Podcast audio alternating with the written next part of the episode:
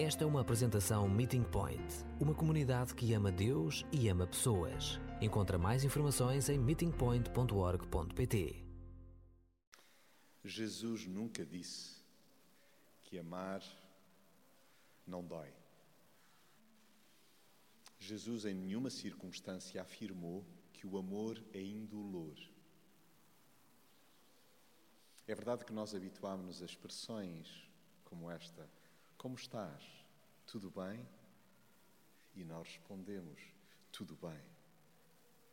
E esta expressão redonda é tão típica, é tão habitual, que está de facto encerada e autoconvencemos-nos de que realmente está tudo bem, porque é suposto, imaginamos nós, que esteja tudo bem. E isto é tão falso, está tão envolvido em mentira, que nós não acreditamos, mas continuamos a insistir neste tipo de expressões. Recordo-me do Senhor António, um utente no Lar Bom Samaritano, em Tondela, e que, quando a primeira vez lhe perguntei, inofensivamente, então, como está, Senhor António? Tudo bem? E ele, do alto da sua cadeira de rodas, disse: Vou desandando.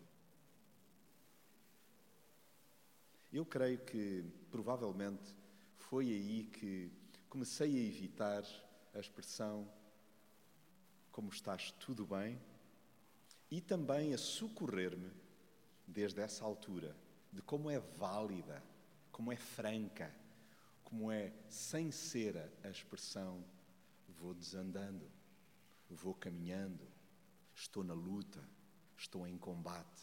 Isso é mais verdadeiro. Porque o amor não encapuça a verdade. Não há lugar para fingimento quando amamos. O que é verdade é que nós, na ânsia de não sofrer, nós rosamos o amor. Nós demos-lhe só uma tonalidade. E, francamente, o amor é como uma paleta de cores, não é apenas cor de rosa. Nós fingimos com estranha naturalidade que tudo vai bem, escondendo o impacto dos duridos desafios que envolve amar. Porque amar custa. Porque amar envolve sacrifício. Porque amar efetivamente dói. E Jesus nunca disse o contrário. É de longe preferível encarar a vida de mão dada com Deus, Deus que é Pai e que na sua extravagância nos ama incondicionalmente. É preferível encarar a vida de mão dada com Ele do que nós insistirmos em cair na cantiga enganosa: oh, isso não dói, oh, isso não custa nada. Os ditos populares, quantas vezes orquestrados pelo maligno, convidam ao facilitismo, ao disparate, à cegueira e à distorção do significado e do custo do amor. Quem hoje acredita que amar não dói, que amar não custa? E, no entanto, tentamos convencer-nos disso quase que diariamente. Então vamos lá escutar, sugiro eu, com o coração e a devida atenção à autoridade máxima, à autoridade suprema sobre este crucial assunto de que o amor dói. Então, quem é esta autoridade? É Jesus em pessoa. E por isso convido-vos a todos, uh, juntos, a tentarmos para o Evangelho segundo João, no capítulo 15, do verso 12 até ao verso 17. E porque sobre o amor Jesus é o mestre, é aquele que, na verdade, possui não só os atributos, mas a experiência para nos ensinar sobre o que é realmente amar. E independentemente dos diferentes papéis que nós vistamos, porque temos aqui pessoas que se assumem como filhos, que porventura podem ser em simultâneo pais, temos outros então que acabam por ter a função de, no desenvolvimento da sua atividade doméstica, profissional, serem expostos a gestos e a atos de amor. E como isso envolve tanto suor e lágrimas. E amar realmente leva-nos até ao sangue. E é por isso que Jesus é aquele que é importante ouvir. Escutemos, pois, a sua voz e possa o Espírito Santo conduzir-nos individualmente no nosso íntimo aos lugares que são necessários para que possamos compreender, encarar o impacto de amar. Então Jesus disse: O meu mandamento é este. Vejam, Jesus dirige-se aos seus seguidores. Nós, eis-nos aqui em pleno século XXI, a escutar aquilo que Jesus asseverou ser o seu mandamento. O meu mandamento é este: amem-se uns aos outros como eu sempre vos amei. Não há maior amor do que dar a vida por aqueles a quem se ama. Se fizerem aquilo que eu vos mando, serão meus amigos. Agora já não vos chamo servos, porque o servo não sabe o que faz o seu senhor. Chamo-vos amigos, porque vos dei a conhecer tudo quanto aprendi de meu Pai. Não foram vocês que me escolheram, mas sim eu que vos escolhi e enviei para produzirem muito fruto, não um fruto passageiro, mas um fruto que dure para sempre. Desta maneira, o Pai vos há de dar tudo quanto lhe pedirem em meu nome. E recomendo-vos isto: amem-se uns aos outros.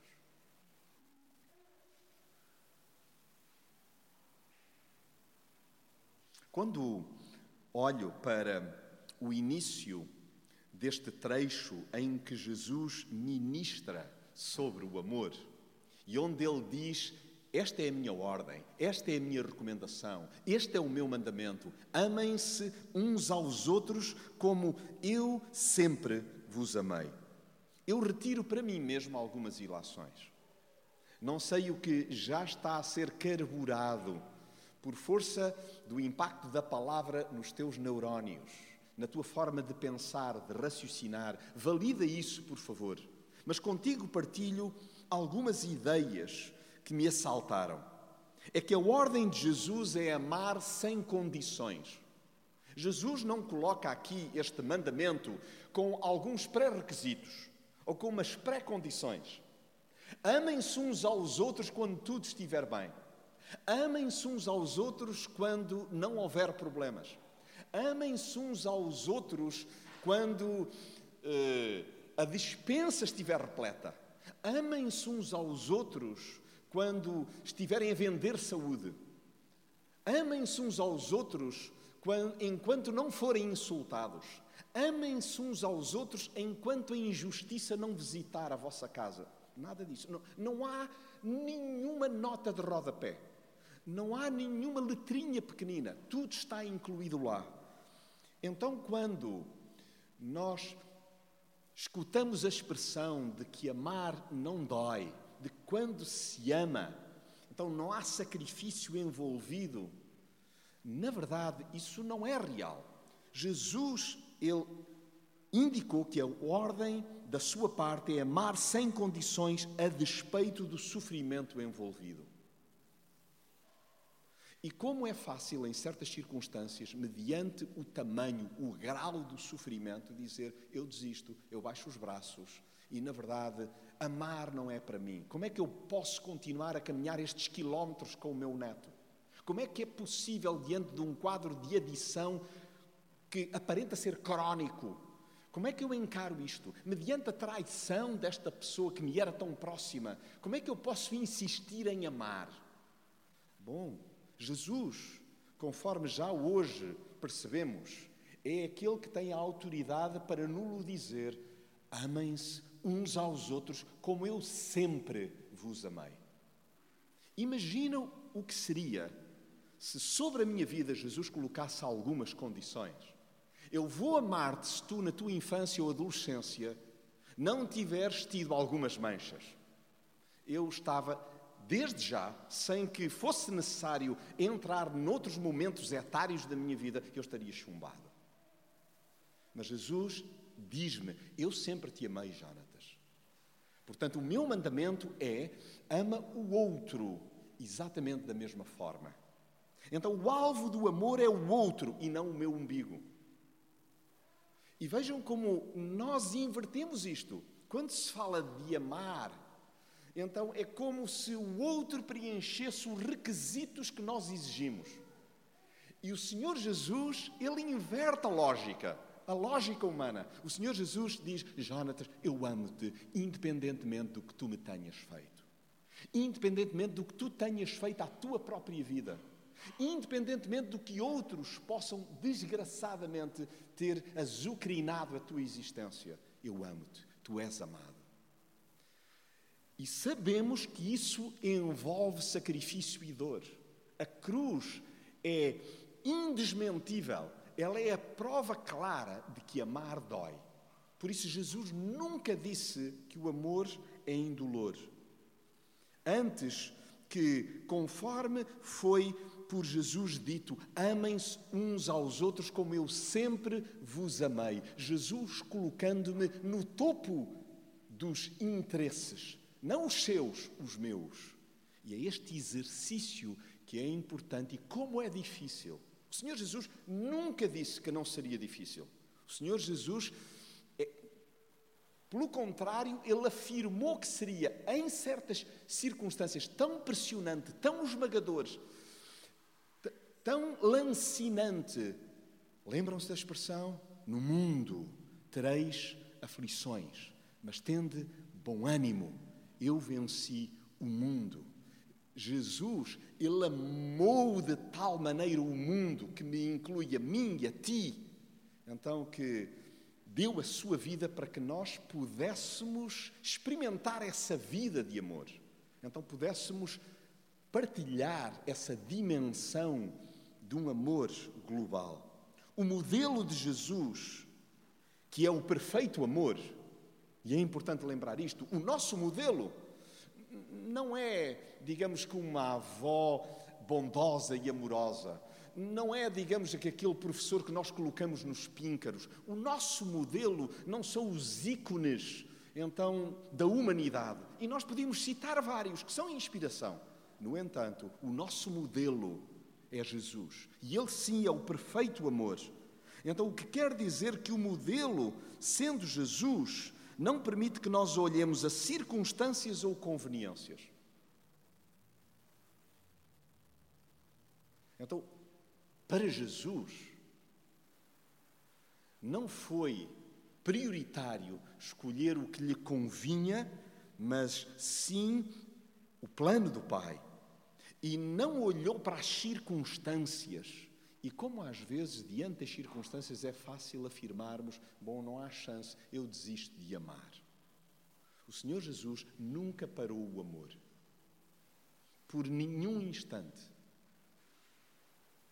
Então, é tão interessante citar aqui um amigo que não é apenas meu, é de alguns aqui e se porventura ainda não sois amigos, eu recomendo-vos que façam amizade, apesar desta pessoa nem sequer estar já entre o mundo dos vivos aqui, mas numa dimensão eterna, sim. E o Henry Nouwen tem uma expressão lindíssima que cito: Não podemos amar os problemas, mas nós podemos escolher amar as pessoas. E depois vai mais além. E o amor às pessoas revela-nos a maneira de lidar com os problemas. E isto é impressionante. Porque nós às vezes olhamos para o outro e em certo momento é como se fosse o inimigo, o adversário, é, é, aquele que está a cometer a injustiça, aquele que nos está a afligir, que nos está a pisar os calos. E nós não podemos de todo então amar os problemas que nos está, estão a ser causados, mas podemos escolher amar pessoas. E ao escolher amar as pessoas, que nós encontramos o veículo para então lidarmos com os problemas. E isto muda tudo. O Senhor Jesus não entendeu como obstáculo os problemas que eu fui causando a mim mesmo e aos outros. O Senhor Jesus escolheu amar-me, escolheu amar-te. E é exatamente por causa disso então que depois ele lida com os problemas, dando a sua vida para que nós pudéssemos ganhar vida através dele. Então, sim, o amor dói.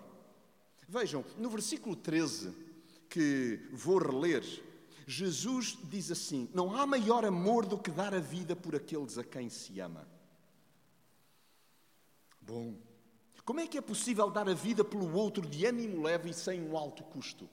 Digam, como, como, é, é isto razoável? É isto possível? Intelectualmente entra-nos na cabeça que alguém dê a vida por outro e diga isto não custa nada. Isto foi facílimo. E quantos têm dado a vida ao longo da história? Pelos seus entes queridos, ou eventualmente até por desconhecidos, mas movidos pelo amor. O amor dói. Não é apenas pensar que dói, mas amar é particularmente difícil.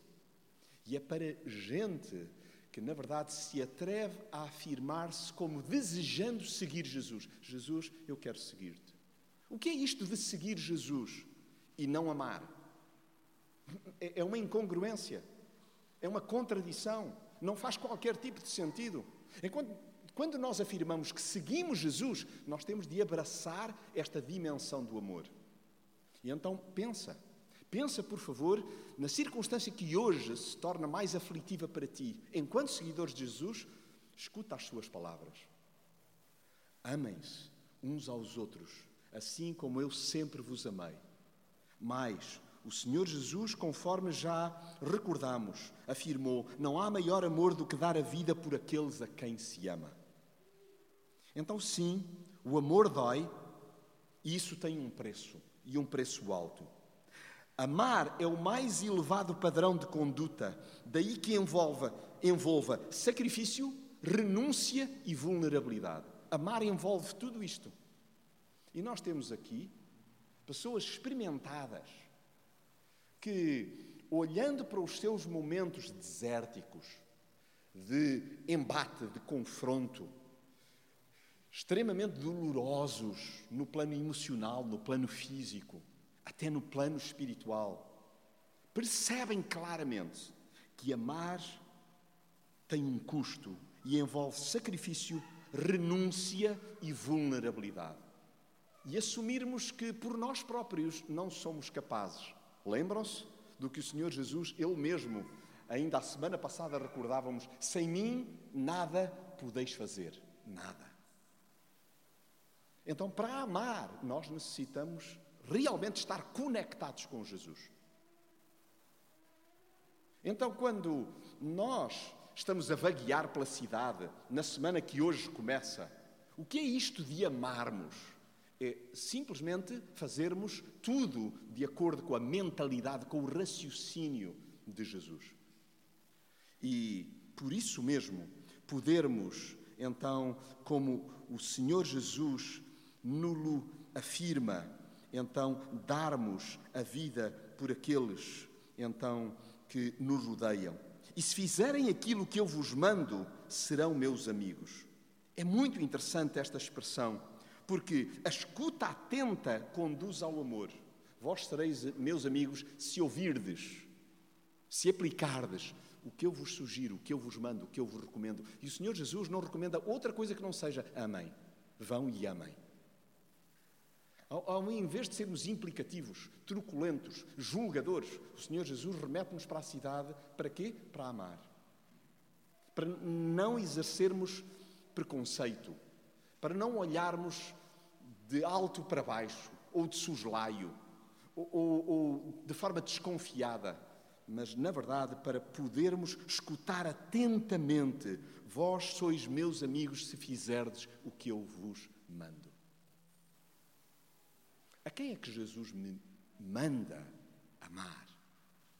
E eu estou de pé atrás. E eu estou na defensiva. E eu estou na retranca. Ou, ou simplesmente até estou num modo hostil. Estou num modo braço de ferro, dizendo não, não. Muito bem, é um primeiro momento e todos nós passamos por alturas assim. É pelo menos darmos-nos conta disso. Jesus, por favor, continua a acompanhar-me. Tu és aquele que não desiste nunca de mim.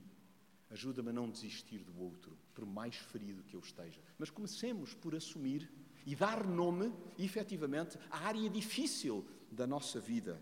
A escuta atenta conduz ao amor. Por favor, escuta a voz de Jesus. Escuta. É aquilo que eu mais necessito todos os dias. E olhe como é difícil uh, uh, manter o norte, manter o foco, manter-me disciplinado a escutar a voz de Jesus. Num ápice, me distraio e construo então escapatórias que são como que argumentos para que eu não ame, para que eu não ande a milha, para que eu não dê uma outra chance ou uma outra oportunidade. Então o convite é escutar a voz de Jesus de forma atenta, conforme ele nos disse. Nós somos seus amigos, nós somos seus seguidores quando amamos. É interessante que o Senhor Jesus depois ele faz até um esclarecimento, dizendo: Agora já não vos chamo servos, já não eu já não te chamo servo, porque o servo não sabe o que faz o seu Senhor. Eu estou a chamar-te amigo, porque te dei a conhecer tudo quanto aprendi de meu Pai. O Senhor Jesus está a falar para ti, para mim, para nós. Então, o que é que o Senhor Jesus em concreto nos está a dizer? Que amar envolve uma cumplicidade com Ele. Nós precisamos de cumplicidade, de convivência próxima com Jesus. É possível nós termos cumplicidade com alguém, então, só de tempos a tempos, só de tempos a tempos é que eu convivo ou converso ou ouço essa pessoa. Para mantermos uma cumplicidade viva, nós necessitamos então da companhia. O que quer dizer que essa companhia não pode nem deve ser apenas semanal, ela deve ser constante. Então, quando olhamos juntos para o versículo 15, vejam só que é não só envolver a cumplicidade com Jesus, mas também a ausência de segredos e um coração inclinado aos planos do Pai. Então, quando é que o amor se torna efetivo. É quando a cumplicidade com Jesus se dá, mas permitam-me acrescentar isto: é quando não há segredos, até para nós próprios. Para o Pai nunca há. Para o Pai, aquilo que acontece na nossa vida não é uma surpresa. Aquilo que te está a ser difícil de engolir, a espinha encravada com o vizinho, com um familiar, com um colega? O Senhor Jesus sabe. O que é importante é que nós ganhemos consciência disso e possamos então, sem segredos, porque é, é, é belíssimo darmos-nos conta que o Senhor Jesus, Ele partilha tudo conosco. A questão é se nós temos partilhado também rigorosamente tudo com Ele e se estamos dispostos a aprender, a beber a deixar-nos nutrir por aquilo que Ele nos deixou, o plano do Pai. Então, que o meu coração e o teu possa ser inclinado aos planos do Pai, ao propósito do Pai, à missão do Pai para a tua vida. E olha, nós que queremos tanto saber qual é a vontade do Pai para a nossa vida, qual é a tua vontade para mim? Meu filho, vai e ama. Vai e ama. Mas para onde? Para a tua casa, para o teu bairro, para o teu local de trabalho. Vai e ama. Ah, não, mas aqueles são muito difíceis. Não há pré-requisitos, não há pré-condições. Não, não há, então, linhas que nós possamos justificar como isentando-nos de amar. Gostava convosco de viajar só por mais alguns degraus. No verso 16, nós escutamos a voz de Jesus dizendo: Não foram vocês que me escolheram, mas sim eu que vos escolhi. E enviei para produzirem muito fruto, não um fruto passageiro, mas um fruto que dure para sempre. Desta maneira, o Pai vos há de dar tudo quanto lhe pedirem em meu nome. Então, o fruto, isto é, o amor para o qual eu fui escolhido e enviado por Jesus, nós aprendemos dele. É lermos os lábios de Jesus, é escutarmos a sua voz. O fruto que é suposto nós podermos dar, lembram-se que a semana passada escutávamos isto: o Senhor Jesus fala ao nosso coração, partilhando o coração do Pai de maneira a que nós possamos ser limpos, para que nós possamos ir sendo podados, para darmos ainda mais fruto. E que fruto é esse? É o amor, é para nós ainda amarmos de uma forma aperfeiçoada. Pois bem, o fruto para o qual eu e tu fomos escolhidos e enviados por Jesus não é fugaz, episódico, elitista, pelo contrário, ele é constante e, perdoem-me a expressão, é descaradamente imparcial. Eu sei que não é agradável. Mas o amor de Jesus é descaradamente imparcial. Nós, nós estamos numa fileira, eventualmente consideramos logo de imediato: eu mereço mais. Eu mereço mais. Eu estou em melhor estado. Eu estou em melhores condições. Eu já estou num grau mais avançado. Eu já estou há tantos anos nisto. Eu já sigo Jesus há, sei lá, perdi-lhe o número de décadas.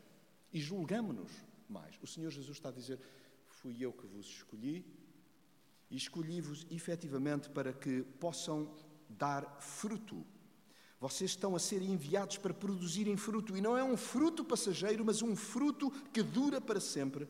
E desta maneira o Pai vos há de dar tudo quanto lhe pedirem em meu nome. Porque quando nós amamos, na verdade, nós já estamos a receber tudo aquilo que o Pai nos quer dar, que é amor. Então, a pergunta para mim mesmo é se eu faço alguns interregnos no amor, se coloco algumas reticências.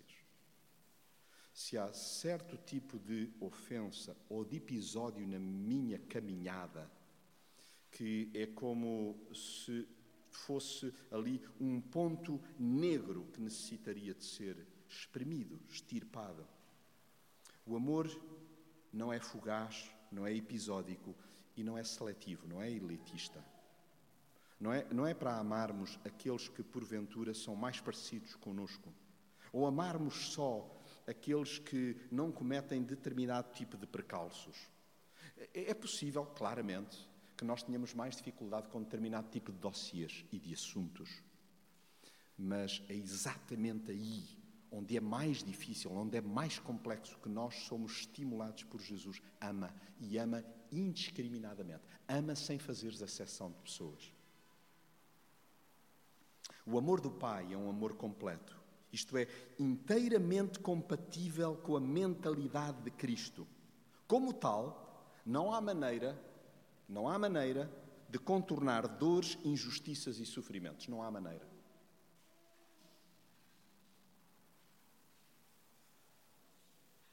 O amor é para ser estendido e ser demonstrado, mesmo quando os outros não o compreendem. Falei-vos há pouco do Senhor António. Há um outro utente que não recordei o nome. Portanto, António não é, digamos que, um nome fictício. Mas houve um outro utente, precisamente também no Lar Bom Samaritano, em Tondela, que visitava regularmente a sua esposa que sofria de Alzheimer. E era intrigante como é que ele ia visitá-la ia visitá-la todos os dias. Todos os dias. Era um amor presente, todos os dias. E a, a senhora, a esposa, não reconhecia o marido. É como se fosse um estranho. E recordo-me de terem partilhado que houve uma funcionária que perguntou por que é que o senhor vem aqui todos os dias se ela não o conhece. Ela não o conhece. E ele respondeu, mas eu conheço-a. Eu sei quem ela é. E é aqui que eu quero estar. Este é o amor presente.